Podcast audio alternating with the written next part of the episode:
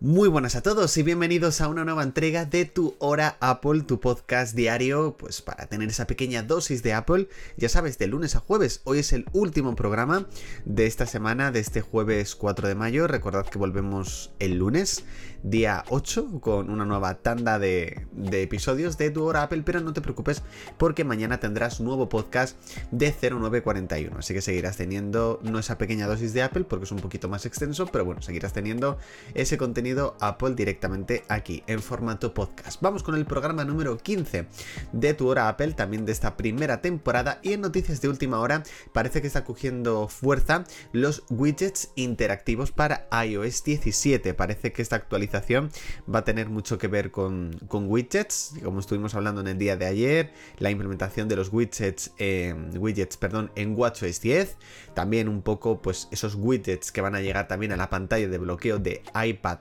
es 17 y parece que los widgets se van a volver ya interactivos en iOS 17. Hemos tenido que esperar tres años desde el lanzamiento de este tipo de widgets, eh, desde que se presentaron en junio de 2020, para que sean interactivos. ¿De qué forma podríamos interactuar con estos widgets? Es decir, ¿qué es lo que nos podrían dar que actualmente no nos dan los widgets que tenemos eh, disponibles a día de hoy? Bueno, pues por ejemplo, el ejemplo más común, por decirlo así, es el de música, en el cual en el propio widget podremos nosotros pausar la canción o incluso, estaría bastante bien, subir o bajar el volumen desde el propio widget. También si por ejemplo tenemos un widget de tareas, como por ejemplo puede ser el de Todoist, en el que nos aparezcan a lo mejor 4 o 5 tareas, desde el propio widget nosotros podemos marcarlas sin necesidad de entrar en la propia en la propia aplicación. Son algunas de estas tareas que podríamos llegar a realizar. Veremos cómo se implementan porque ya sabéis que eh, los desarrolladores, Apple pone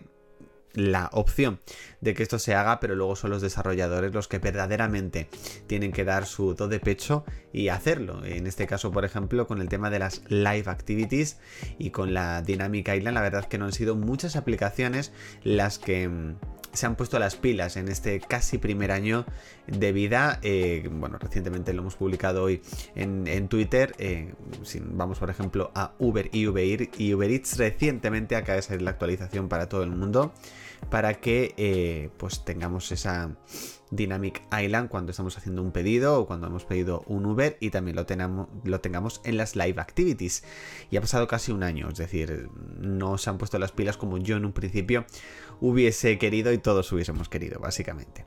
Cuenta atrás, solamente quedan 32 días para la World Developers Conference 2023, ya sabes, será el próximo 5 de junio cuando descubriremos los nuevos sistemas operativos de Apple y seguramente muchas sorpresas de hardware, no solamente para Mac, sino esas míticas gafas de realidad virtual. Parece mentira que estemos a casi un mes para poder ver ese producto tan tan esperado de Apple. En experiencias día a día quería comentaros que bueno, que finalmente he decidido esperar con el tema de la compra del Mac. Eh, al final estaba muy, muy eh, en mente de que hago, lo compro ya, lo compro ya. Em, básicamente por el hecho de, de poder renovarlo, pero bueno, me puse algo en mente, que era renovar los dispositivos mínimo 30 días 30 eh, días, sí, claro.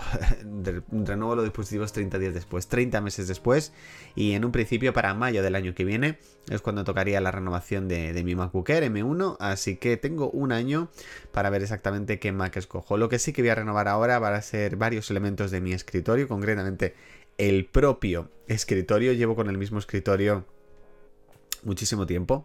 Y cuando digo muchísimo tiempo, estoy hablando de, años, porque básicamente no es un escritorio, es una mesa de comedor que transformé o que le di la utilidad de escritorio. Entonces verdaderamente voy a adquirir lo que es un nuevo escritorio, voy a adquirir muchos elementos para, para encima de la mesa del escritorio, ya os lo enseñaré.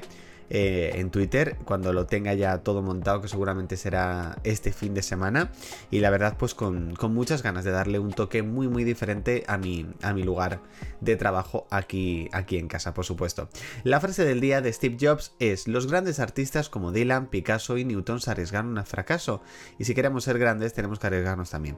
Eso es lo que yo muchas veces he comentado de que al fin y al cabo tú no sabes si algo va a funcionar o algo va a triunfar si no te arriesgas. Y 0941 es un claro ejemplo, tu hora Apple para mí. Porque yo me lancé a crear el podcast de 0941 a finales de junio del año pasado. sabiendo si finalmente iba a triunfar o no iba a triunfar, triunfó. Eh, está teniendo mucho éxito y lo mismo con este podcast, con el podcast de tu hora Apple. Es lanzarte que verdaderamente ves que con el tiempo, porque hay que esperar un tiempo, es decir, no a esto no le puedes dar unos días. Eh, sino que le tienes que dar un tiempo para que vaya cogiendo la cosa eh, rodaje. Si ves que finalmente no funciona, pues a otra cosa directamente. Pero siempre hay que arriesgarse. Bueno chicos, hasta aquí esta entrega de tu hora Apple, que esta vez nos hemos pasado de los 4 minutos, madre mía, casi 6 minutos.